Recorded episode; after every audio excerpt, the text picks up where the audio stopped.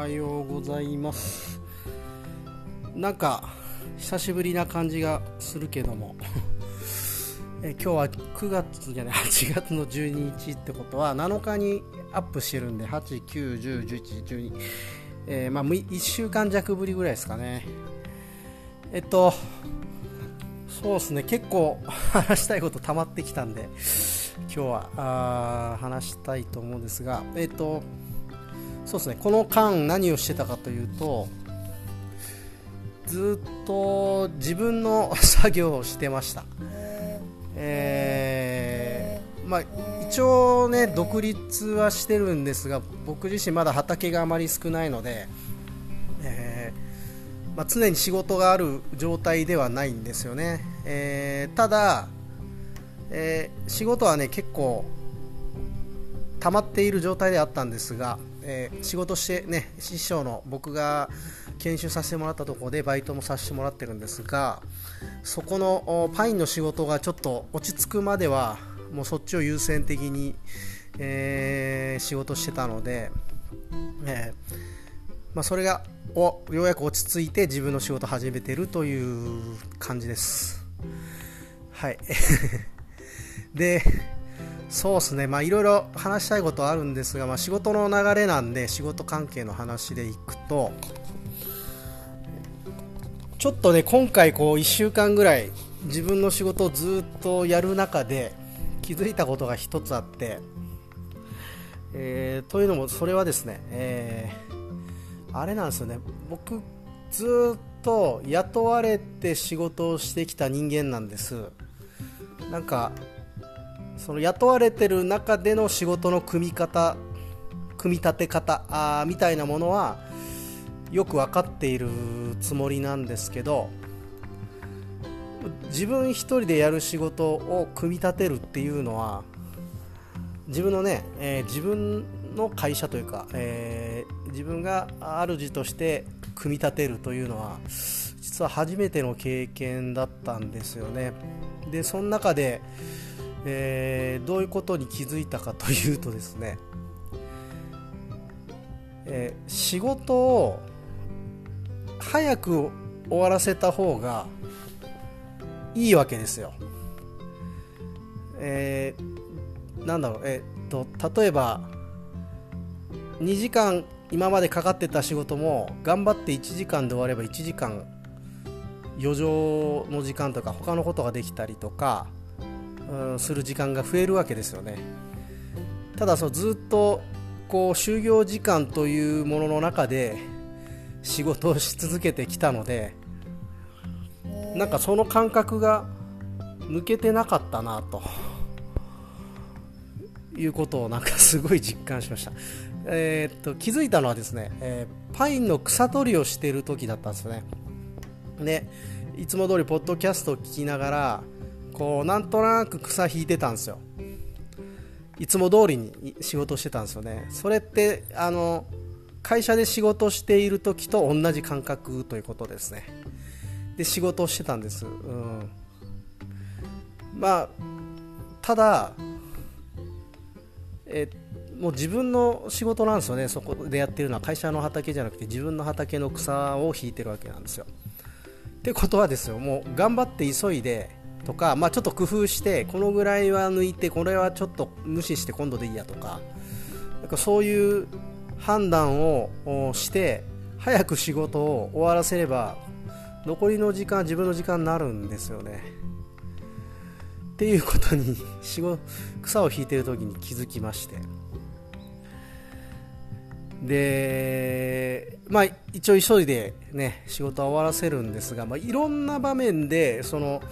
雇われ根性というか雇われてた時の感覚が出てくるんですよね。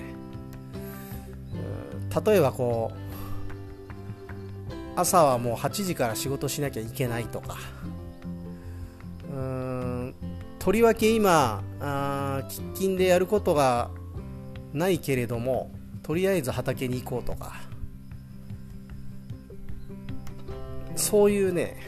なんだろう、なんかしてないと落ち着かない感じ、えー、休むことに対する抵抗感。みたいなものが、めちゃめちゃありますありますね。本当に。何もしてない時間が不安に感じるというか何かを常にしながら何かを生み出していないといけないような脅迫観念に駆られている自分にこの1週間ですんげえ気づきましたね。いろんな局面でありましたね。でそだんだんその意識してそこを捨てようというかもうあえてえまあ、今まで散々仕事してきたからその分の休みを今もらってるぐらいな感覚を持ちながらそのなかなかやれてなかった事務作業をやってみたりそうこれからちょっとやってみたいと思っていたことのこの準備というかそういうことをやってみたりとか、えー、なんかねこの 全部は自己判断で動けるんですよ。お金のこととかも自分のことなんで分かってるわけですよね。今どのぐらい仕事しないと危ないとか今後どういう投資をするからとかでこういう助成金が入ってきたらこうしようとかいろいろ考えてはいるんですけどなんかその辺は特に問題がないんですがなんか仕事をしない余白みたいなものに対するすごい脅迫観念がねびっくりするぐらいありますね。やっぱ 40, 40年じゃないか。まあ30年30年、うん、もうちょっとか25年20年ぐらいか。基本雇われて仕事をしてきたのでなんかこう この染みついた癖ってのはなかなかなくならないんだなとそんなこと思いました、えー、ね、全ては自己責任なんで決断も自分ですればいいだけの話なんですが、ええ、なんかねいいいい気づきというかやっぱこう自分で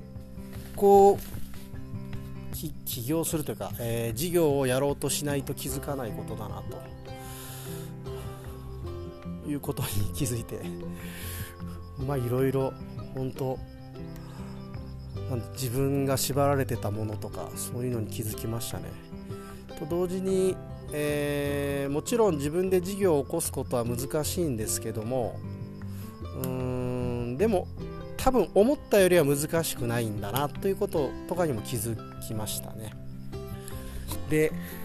えー、ある程度その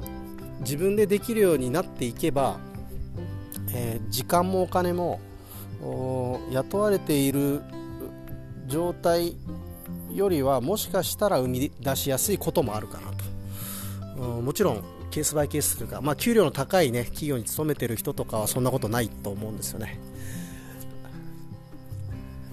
ただ、えーねえー、自営業である程度の収入が見込めるところまで、えー、資金繰りが回るぐらいの、ね、運営ができるようになればあ意外と時間もお金も自由に、えー、できるのかなということをねすごい実感した、えー、この1週間でした。とはいえとはいえです、まあ、実際のところ全然